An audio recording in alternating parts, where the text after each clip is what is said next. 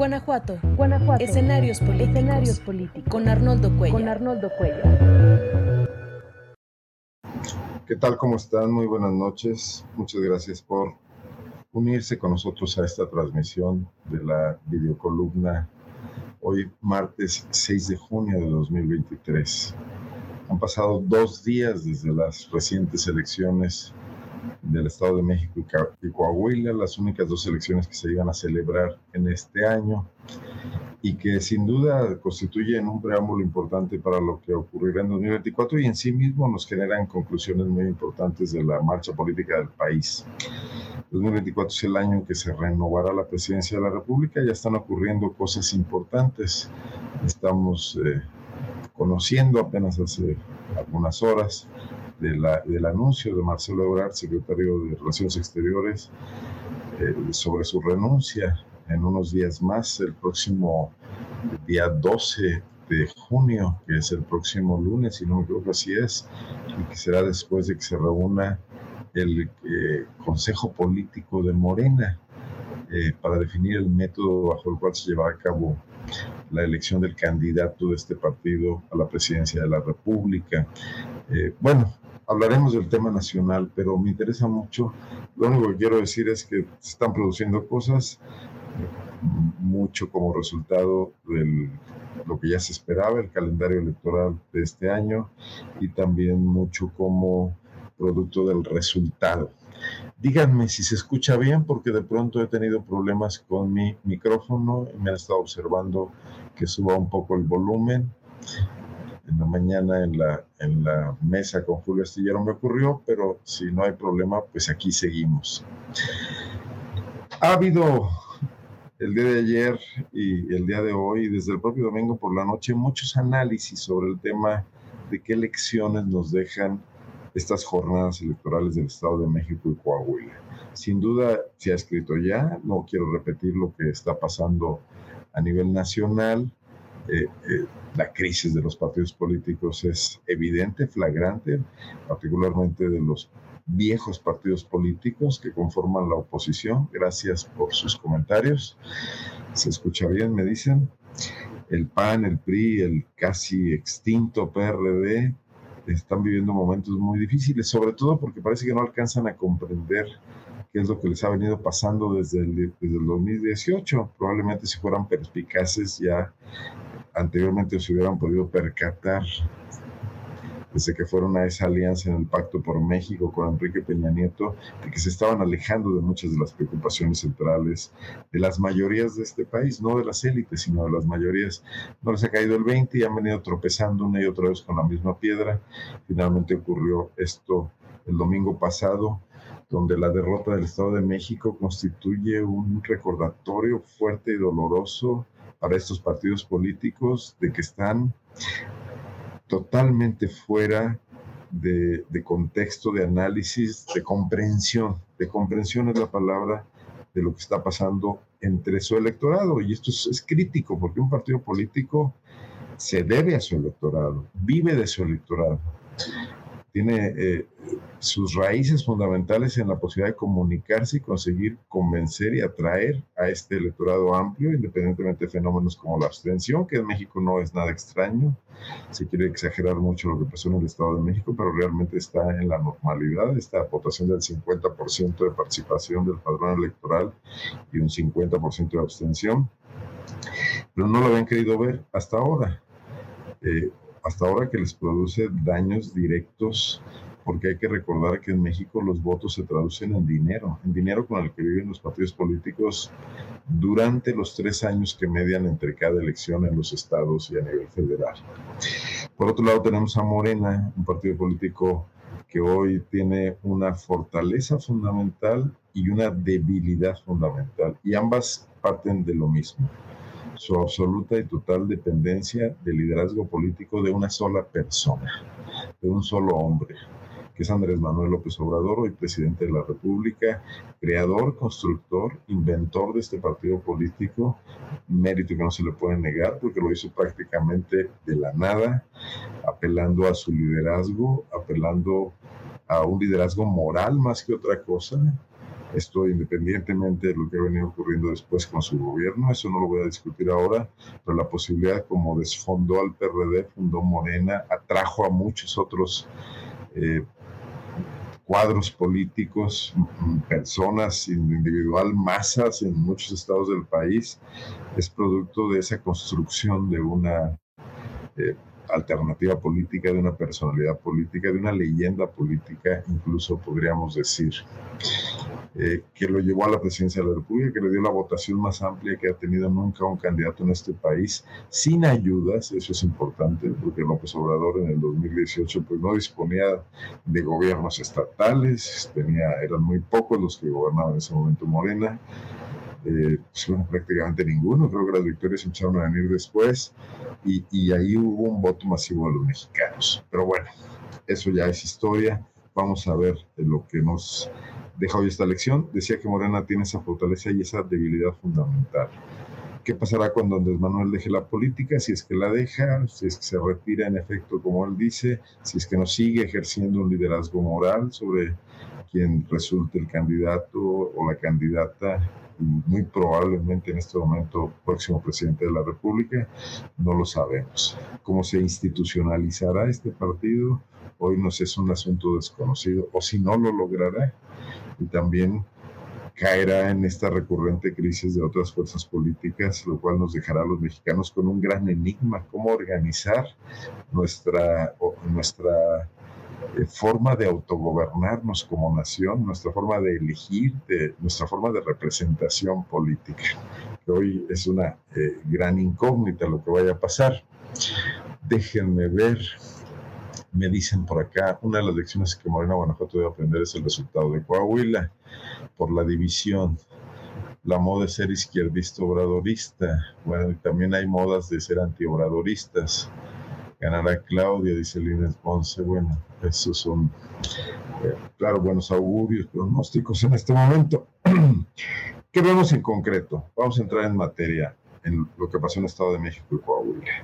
Bueno, no es muy comparable. Cuando la oposición hoy nos dice, mi por oposición me refiero a PRI, PAN, PRD, Perdimos el Estado de México, pero ganamos Coahuila y tratan de refugiarse en esa narrativa.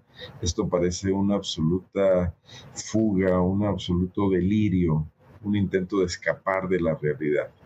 Tan solo hay que pensar que el Estado de México tiene 12 millones de electores en su lista nominal y en su, en su, en su padrón, en la lista nominal de electores, un poco más en el padrón, un poco menos en la lista nominal de electores, pero son 12 millones y Coahuila tiene dos millones y medio. O sea, esta, este domingo fueron a votar, o podrían haber ido a votar 15 millones de personas. De esas 12 millones y medio estaban en el Estado de México y 2 millones y medio en Coahuila. Por ningún lado es comparable lo que pasó. Y por más que en Coahuila, en efecto, haya ocurrido eh, una, un desastre político para Morena, para los aliados de Morena y el PRI se haya erigido con una gran victoria, con un poco de ayuda del PAN y casi nada del PRD, no tiene una significación tan importante en el panorama nacional como lo que ocurrió en el Estado de México, donde incluso la ventaja que hoy todo el mundo quiere minimizar de nueve puntos de Morena eh, y, de su candidata sobre la candidata del PRI-PRD, pues, constituye un universo muy distinto a lo que pasó en Coahuila. O sea, solamente íbamos aquí a, a, compartir un poco de pantalla y a ver algunos números. Miren. Vamos a ver esto.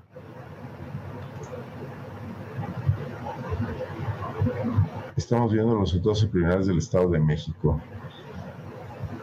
Solamente los votos que sacó Alejandro del Moral Vela, que son 2.750.000, son más que todo el electorado de Coahuila. Ya no se diga los 3.272.000 votos que obtuvo Delfina Gómez Álvarez. Entonces, esa, esa leyenda que trataron de establecer los eh, presidentes de los partidos políticos que de tener un poco de vergüenza en este momento deberían estar renunciando, que de existir en realidad esos partidos políticos como tales tendrían que estar eh, sus bases reclamando profundamente lo que pasó y exigiéndoles la renuncia.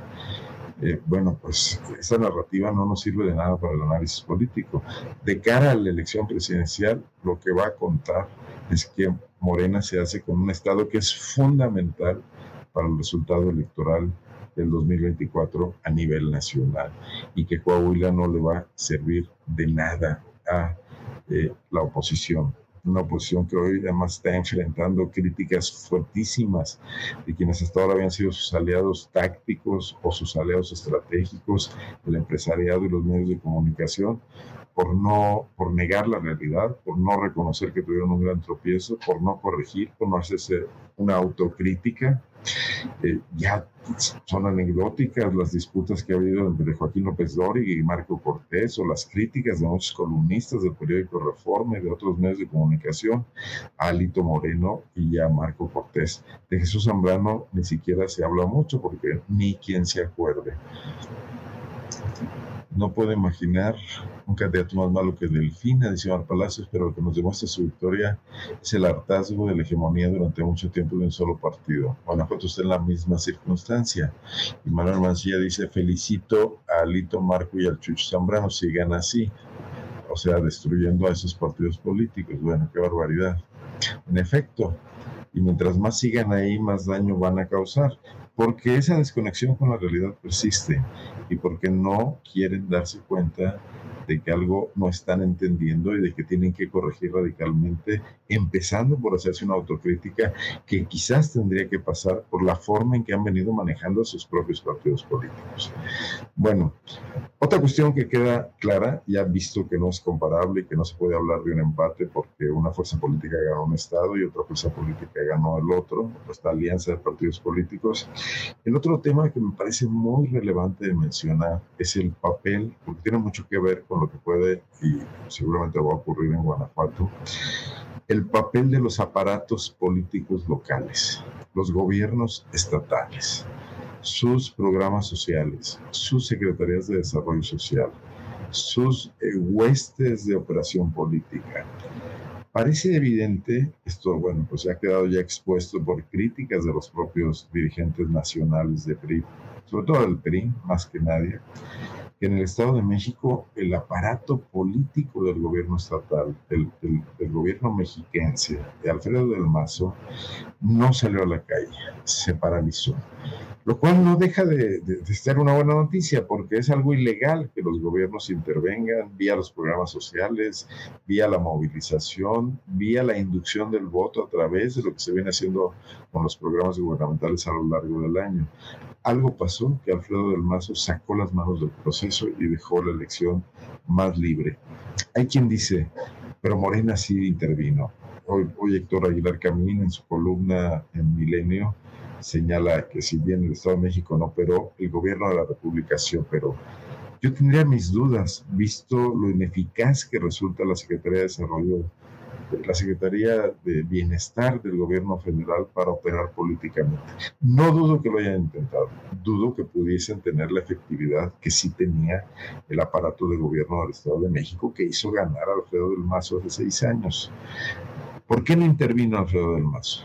Por amenazas del gobierno federal, por la preocupación de que pudiera ser investigado su mandato a fondo si llegaba Moreno con Delfina, o por la promesa de una continuidad política, de incorporarse, no digamos una embajada, pero quizás al próximo gobierno, en el gabinete de Claudia Sheinbaum, como mucho se ha hablado. No lo sé y no me atrevería a hacer una afirmación en ningún sentido. Lo único que veo es que ese aparato político no operó, fue paralizado y que ahí eh, quizás se perdió la posibilidad de emparejar más la contienda, de apretarla un poco más no lo sé, no sé cuánto representa ese voto. Hoy Monreal afirma en otro artículo, creo que en Milenio también, que el voto de los aparatos vale aproximadamente 10% del padrón. Si estamos hablando que Delfina Gómez ganó con 9%, pues ese, ese 10% hubiera hecho una elección prácticamente en empate técnico. Dejo estas ideas ahí, porque además, déjenme seguir viendo algunos de sus comentarios. José Luis Camacho, gracias por estar por acá. José Luis, gracias por tu opinión. El énfasis de Morena en buscar candidatos posicionados, más que buenos candidatos seguidos, les juega en contra. Las famosas encuestas. En Guanajuato parece que la política se esconde o el PAN la esconde. Es terrible que vivamos en este estado que cada vez se cubre más en la ultraderecha y enajena a muchos guanajuatenses, dice Ricardo Chávez. Más cloro o más claro ni el agua, todo negociado a espaldas del pueblo. Y no ganó Morena, ganó la oposición. Saludos, amigo. Bueno, aquí la opinión del galán David Romero. ¿Será porque Del Mazo pactó con Morena, como lo hizo Peña, Peña Nieto con AMLO? puedes hablar de los comentarios racistas, clasistas hacia la maestra Delfina. Sí, sí, sí si me da tiempo, eh, revisamos eso también. Primero, vayamos a lo más grueso. Regreso al tema de los aparatos electorales. En Coahuila se ve que no hubo problema. En Coahuila el gobernador actuó a placer. Y el PRI operó como en los viejos tiempos. Lo han denunciado los otros candidatos perdedores, Ricardo Mejía, también Guadiana, eh, independientemente de eso, se ve en el resultado. Hubo inhibición a la operación que seguramente no les iba a dar muchos resultados de los operadores morenistas y petistas y se despachó con la cuchara grande del aparato gubernamental. No probablemente solo en la jornada, también en la jornada, pero con el trabajo cotidiano de un gobierno funcional, un gobierno que opera bien sus programas de gobierno, que sabe dónde, que conoce muy bien sus mapas electorales, que tiene controladas... Eh, gremios importantes de la sociedad, organizaciones eh, civiles que dependen en buena medida de apoyos gubernamentales, eh, que tiene una red importante, además ininterrumpida. En Coahuila no ha habido alternancia y que se ha venido heredando de, de, gobernador en gobernador, independientemente de diferencias entre ellos, y donde hay una es una clase política, digamos, disciplinada como lo era la del Estado de México y era ejemplo para México hace no muchos años. Y el gobierno, eh, eh, perdón, el, el, partido Morena se dividió, fue con dos candidatos, y a mí me deja una idea muy clara de que esto no se trató de evitar nunca, ni desde la dirigencia de Morena, ni mucho menos desde la presidencia de la República, que se lanzó una señal muy clara. Esto pasa cuando se divide Morena, esto pasa cuando está unida. Lo ha dicho López Obrador, si mal no recuerdo, en la mañanera, lo dejó claro el día de ayer para mandar esa señal interna, no externa, no al, no al electorado en general, sino a las huestes de Morena, a las propias corcholatas o aspirantes precandidatos de Morena, como una señal. Perder Coahuila, un estado norteño, eh, un poco periférico, importante porque es una frontera quizás, pero con mucho menos habitantes, eh, una economía importante, pero tampoco es, es Nuevo León, digamos, que también no está en manos de Morena, eh, y ganar el Estado de México. El gran bastión priista histórico del Estado de México no parece un mal balance para esta presidencia de la República y para esta dirigencia de Morena. Eso a mí eh, me deja muy claro eh, una lectura para Guanajuato. En Guanajuato tenemos sin duda un aparato político panista de 30 años, funcional, que controla eh, muy bien sus alianzas políticas con la sociedad, con diferentes sectores de la sociedad, desde los sectores más desprotegidos que reciben programas sociales todo el año, desde hace mucho tiempo, no de ahora. No es eh, casualidad que por tercera ocasión una, ahora una mujer secretaria de Desarrollo Social vaya a buscar la gubernatura por el PAN. Ya lo han hecho anteriormente dos funcionarios hombres por esa Secretaría de Desarrollo Social, construyendo esta imagen de asociar la política muy, muy de dádivas, muy, eh, no una política que incentive el crecimiento de las capacidades de los ciudadanos, sino que de alguna manera es, es eh, digamos, eh, viene a apoyar en cosas elementales, en carencias fundamentales, pero no, no viene a desarrollar una mayor igualdad en el estado de Guanajuato. Y la prueba son las cifras que constantemente conocemos de los organismos evaluadores de la pobreza y la desigualdad y que nos dejan muy mal parados. Pero sin duda funciona para cuestiones electorales, funciona para posicionar nombres, rostros y, y bueno, y además lo hace con políticos de escasa trayectoria. Eh, cuando Miguel Márquez fue candidato a la gubernatura en 2012, su carrera no era de las más brillantes en el PAN, había, había pasado por el gabinete en un par de puestos, una secretaría de la Contraloría, de por sí es gris la dependencia, eh, una secretaría de Desarrollo Social de reciente creación, que ya había tenido titulares que no habían crecido a ese nivel, había estado Justino Arriaga, había estado eh, Arturo Núñez, un universitario. Eh, Márquez no era particularmente un crack en esa posición. Lo sacó adelante el equipo, lo sacó adelante el aparato, por cierto, con apuros. 2012 fue una elección complicada para el PAN en Guanajuato, probablemente la más complicada de esta larga dominación panista de 32 años. Juan Inés Torres se quedó a poco más de 100 mil votos, que en porcentaje fueron cuatro o cinco puntos, más cerca de lo que Alejandro Morales, Alejandra del Moral, perdón, estuvo de Delfina Gómez esta vez, ¿no?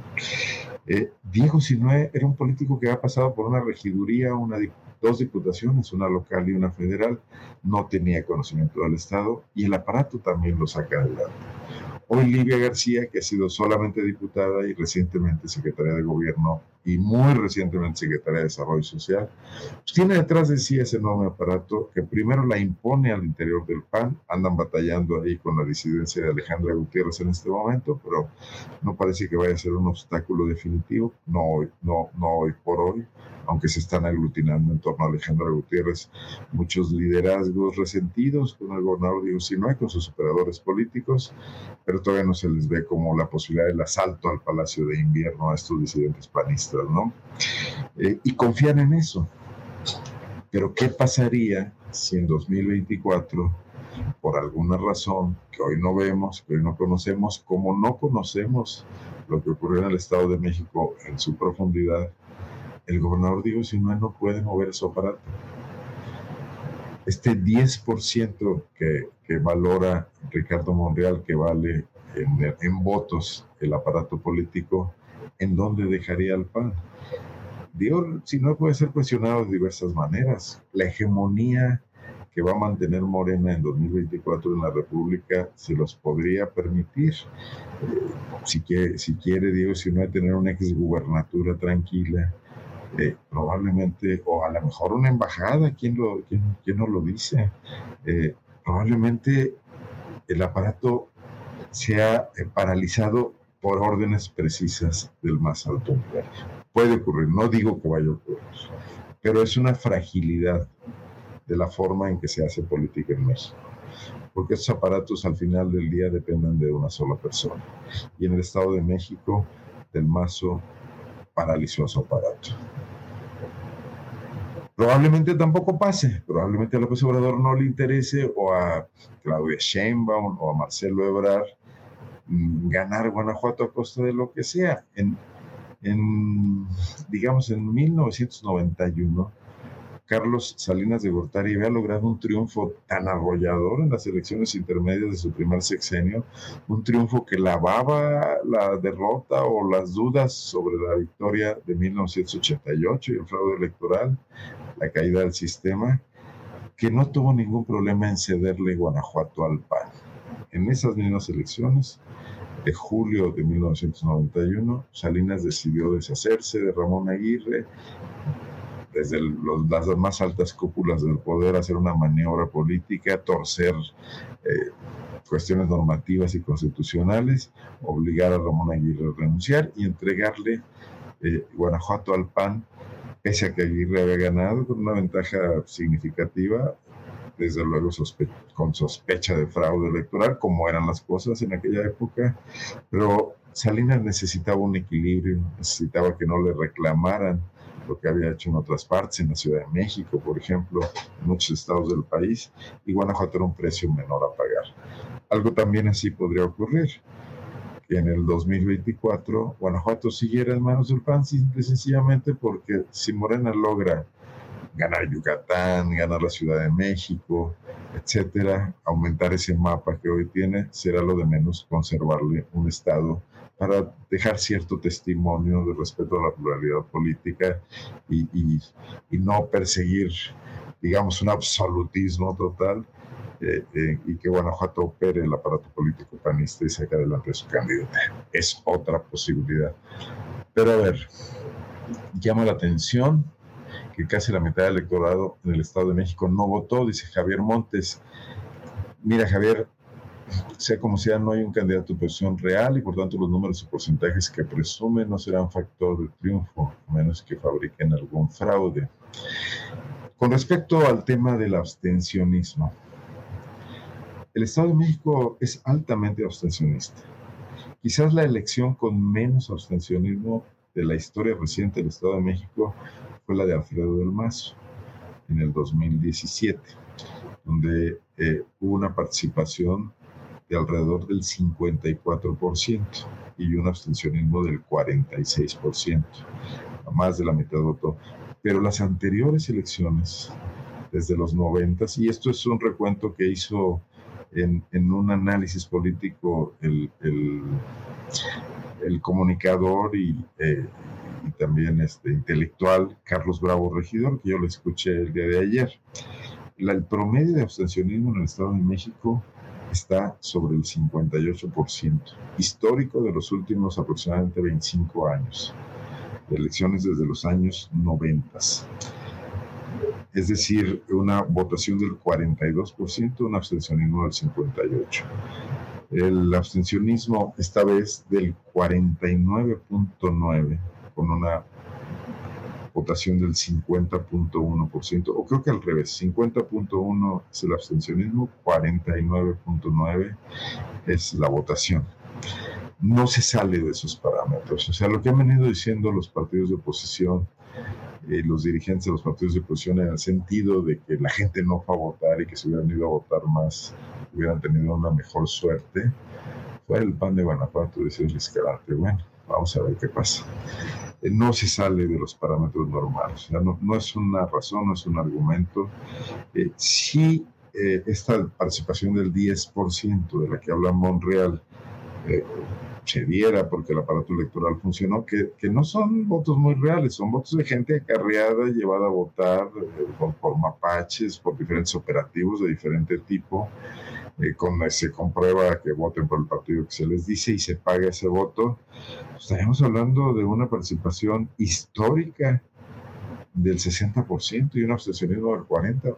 Muy probablemente eso fue lo que pasó en 2017, cuando el Mazo ganó y cuando traían mucho apuro por la posibilidad de que López Obrador con su candidata ganara, porque era previa a las elecciones del 2018. Y ahí todavía no se tenían esperanzas en, poder derrotar a López Obrador y que no llegara a la presidencia de la República. Y el Estado de México era muy significativo para eso. Y sin duda, desde la presidencia de la República con Enrique Peña Nieto, hubo también muchos recursos y mucho dinero para apoyar la elección del Estado de México. Entonces, también esa votación del 54% del 2017, yo la pondría muy en duda. Ojalá en 2024 la gente ya razone bien a bien quién quiere que los gobierne. Bueno, esa primera lección queda clara. Si opera el aparato político panista y además en Guanajuato, donde hay una tendencia política conservadora y donde hay una enorme resistencia a la cuarta transformación, quizá de las más acendradas en el país, no obstante que ha venido creciendo la aceptación del presidente y que hoy su popularidad en Guanajuato, siendo de las menos altas del país, ya es muy significativa, sí eh, sería complicado darle la vuelta a, la ventaja que tiene el PAN, que la mayor parte de las encuestas serias sitúan en alrededor de 10 puntos. ¿no? Tampoco sabemos quién puede ser candidato de Morena, de los nombres que se barajan hoy. Ricardo Sheffield eh, ha mostrado tener un techo del cual no puede pasar la suma de panismo y morenismo, a menos que hiciera una campaña deslumbrante, pero hay que recordar que Sheffield no es muy bueno en campaña, censarse en muchas disputas, no, no, no abandona su personalidad conflictiva y rijosa, le, pasó otra vez cuando fue alcalde. Antares Vázquez, en el caso que se decidiera que fuera de género femenino la candidata, tendría que batallar mucho para posicionarse. Ha trabajado mucho entre las bases morenistas, pero no en el resto de la población. Y a veces su discurso muy radical, muy de, de pro de la primera hora, tampoco permea muy bien en estos sectores guanajuatenses resistentes a la cuarta transformación y que siguen siendo, eh, bueno, pues eh, en, materia electoral un segmento que en Guanajuato pesa mucho. Habría que saber si se puede movilizar a gente tradicionalmente abstencionista, que probablemente está recibiendo eh, ayudas sociales eh, de los programas sociales de Andrés Manuel López Obrador, que salgan a votar. No ha pasado, no pasó en las dos elecciones anteriores, en 2018 y en 2021, y tampoco pasó cuando se votaron eh, estos referendos eh, constitucionales sobre el encarcelar a los expresidentes de la República o eh, la revocación de mandato, donde las votaciones, siendo interesantes para Guanajuato, fueron relativamente muy bajas. Entonces, ahí la única manera en que yo aprecio que podría ocurrir algo sería si directo sobre el aparato político del gobernador se opera para inhibir que el PAN utilice todos los recursos de sus alcances presupuestales. Ojo, lo cual debería ser, es una ilegalidad participar en elecciones, así sea tras manos, así sea de manera no evidente, aunque bueno, con un organismo electoral como el local de Guanajuato muy cooptado en general, por el panismo, pues esas cosas ni siquiera se observan, ¿no? Eh, aquí hay una falla de, los, de las instituciones electorales eh, en general a nivel local y nacional, no detectar mucho del dinero que se gasta en campañas políticas que está fuera del gasto que sí se fiscaliza y que sí se reporta. si eso no ocurre, bueno, complicado eh, ver que pudiera cambiar la historia de Guanajuato. Eh, un poco era el tema que yo quería reflexionar el día de hoy. Déjenme ver, si no hubiera habido fraude en el Estado de México, hubiera sido de 20 a 25 puntos de diferencia en las elecciones de la presidencia verá. O sea, supongo que, que a favor de Morena. Dice Rubén Rodríguez Orozco. Y José Luis Mendoza dice, el movimiento de transformación ideológica ya tocó las conciencias de los guanajuatenses. Guanajuato ha despertado, la sociedad clama y reclama justicia social. Bueno, ¿qué ocurre con los partidos políticos? ¿Qué va a pasar en la toma de decisiones eh, del 2024 en relación con los estados del país? Habrá sin duda un, tema central que los mantendrá eh, profundamente ocupados e interesados, es la designación del candidato presidencial y luego las campañas. Eh, Morena ya inicia su proceso. Como les decía al principio, eh, ayer hubo una cena, el presidente de la República citó a los gobernadores de todo el país, fueron todos menos uno que es del Verde, de San Luis Potosí, citó a los cuatro presidenciables, a los tres presidenciables y a la, jefa de gobierno, estuvo ahí eh, López Obrador, estuvo, perdón, bueno, López Obrador encabezó, estuvo Marcelo Ebrard, estuvo Adán Augusto López Hernández, estuvo Ricardo Monreal, no estuvo Noroña, muchos lo han señalado, Noroña hay que recordar que es del PT, pero bueno, no estuvo y estuvo Claudio Sheinbaum.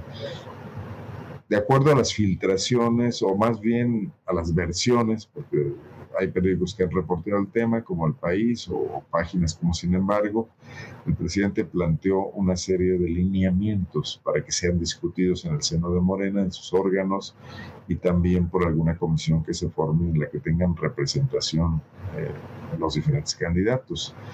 Y la idea es que se separen de su cargo después del, eh, consejo, de la reunión de, dirección que tendrá Morena el próximo fin de semana. Es lo que provoca que ya Marcelo Ebrard haya presentado, o haya anunciado la presentación de su renuncia para el 12 de junio, un día después de esta reunión, donde muy probablemente se definan reglas del juego. El observador había planteado como fecha el 19 de, junio para separarse del cargo, que es un lunes después. Ebrard se adelanta por una semana. Esto es para que se vayan a campaña, a recorrer el país, ojo, a movilizar gente, a situar en los medios de comunicación, en los foros, en las redes sociales, el tema de quién será el candidato de Morena.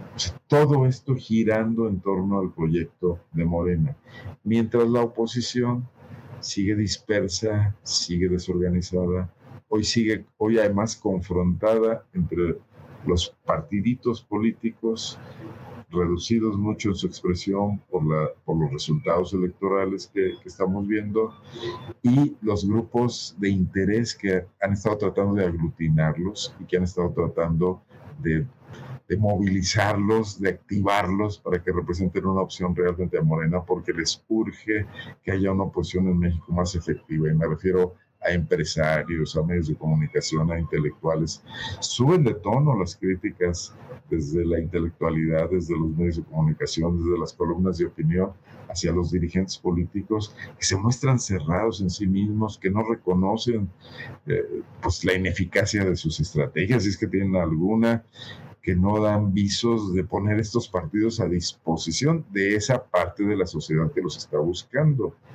Eh, digamos que los grupos de interés anti-López Obradoristas del país, anti-cuarta transformación, críticos del presidente, legítimamente no encuentran un instrumento confiable o viable, o por lo menos se están empezando a dar cuenta de que no lo son en estos partidos políticos.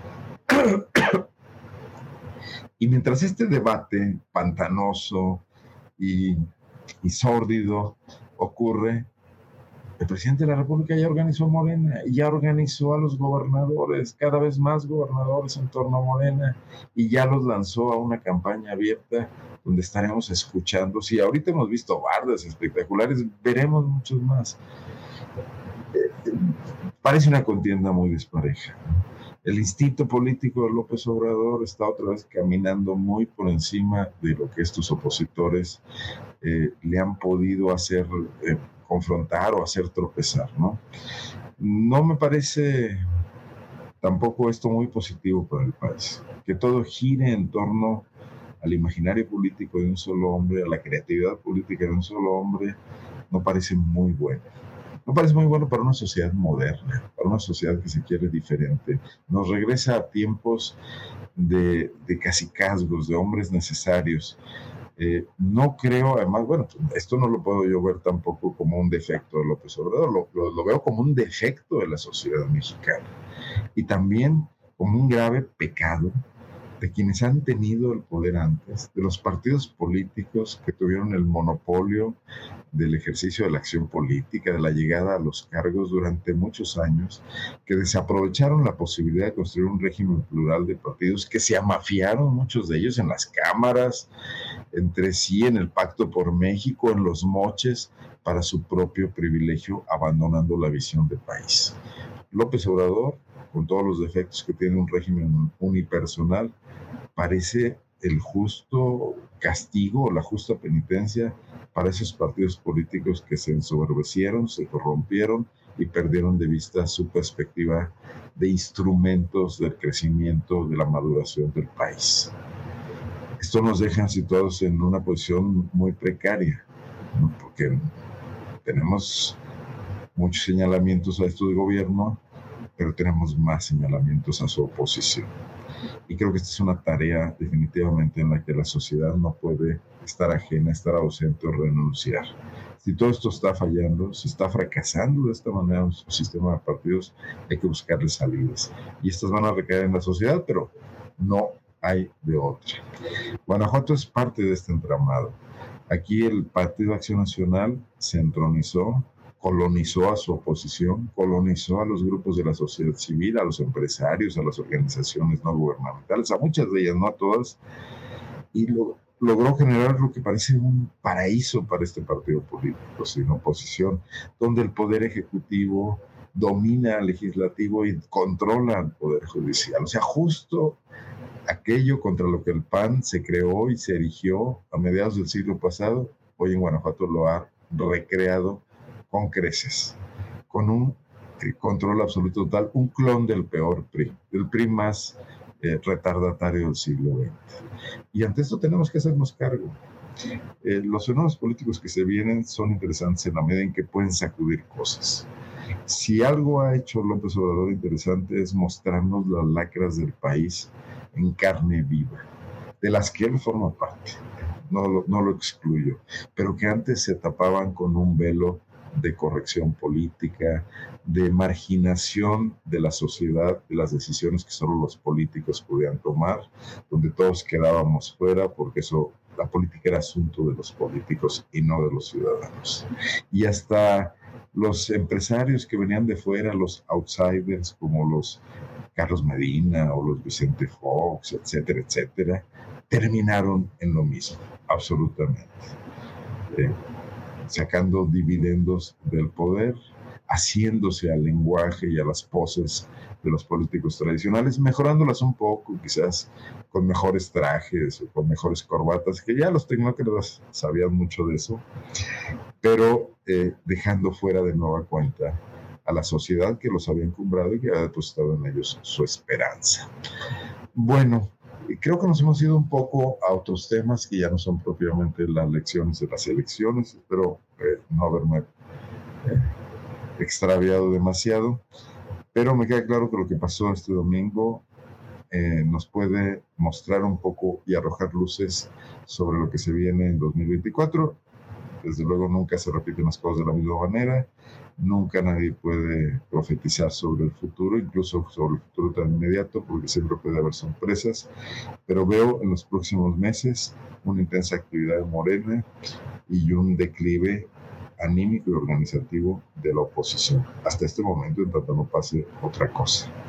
Y eso, mal que bien, nos va a impactar en Guanajuato. No podemos ser ajenos. Un candidato presidencial débil de la alianza PRI-PAN PRD, etcétera, menguará los votos del PAN en Guanajuato, aunque aquí se den alianzas. Un candidato fuerte de Morena aumentará la votación de Morena en Guanajuato.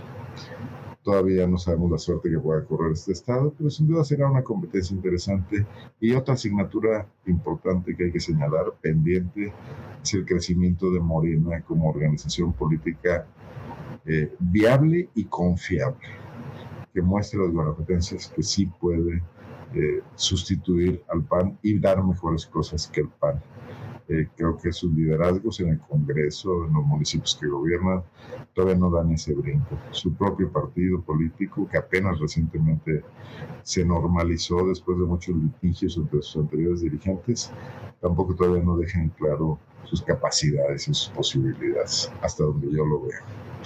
Bueno, no me quiero extender más. Quiero dejar las cosas aquí el día de hoy y ya nos veremos el próximo jueves. Veo que ya no tenemos más comentarios. Espero que les haya resultado provechosa esta visión de lo que pasó el pasado 4 de junio en los estados de Coahuila y el estado de México. Soy Arnoldo Cuellar y es siempre un gusto estar con ustedes, reflexionar y recibir sus comentarios, sus críticas, sus saludos y sus likes, si, si, se animan a dejarlos en, tanto en YouTube como en Facebook. Nos vemos aquí el próximo jueves, jueves 8 de junio, y también eh, le mando un saludo a las personas que verán esta transmisión más tarde. Me dice Linet que me faltan 15 minutos. No, bueno, pues este, no es obligación durar la hora. A, veces, a veces duramos hasta más de una hora, pero hoy, hoy lo dejamos aquí. Ha sido un día pesadón, así que disculpen ustedes. Quedaría de ver esos 15 minutos. Gracias, Luis Fernando, por eh, tu comentario.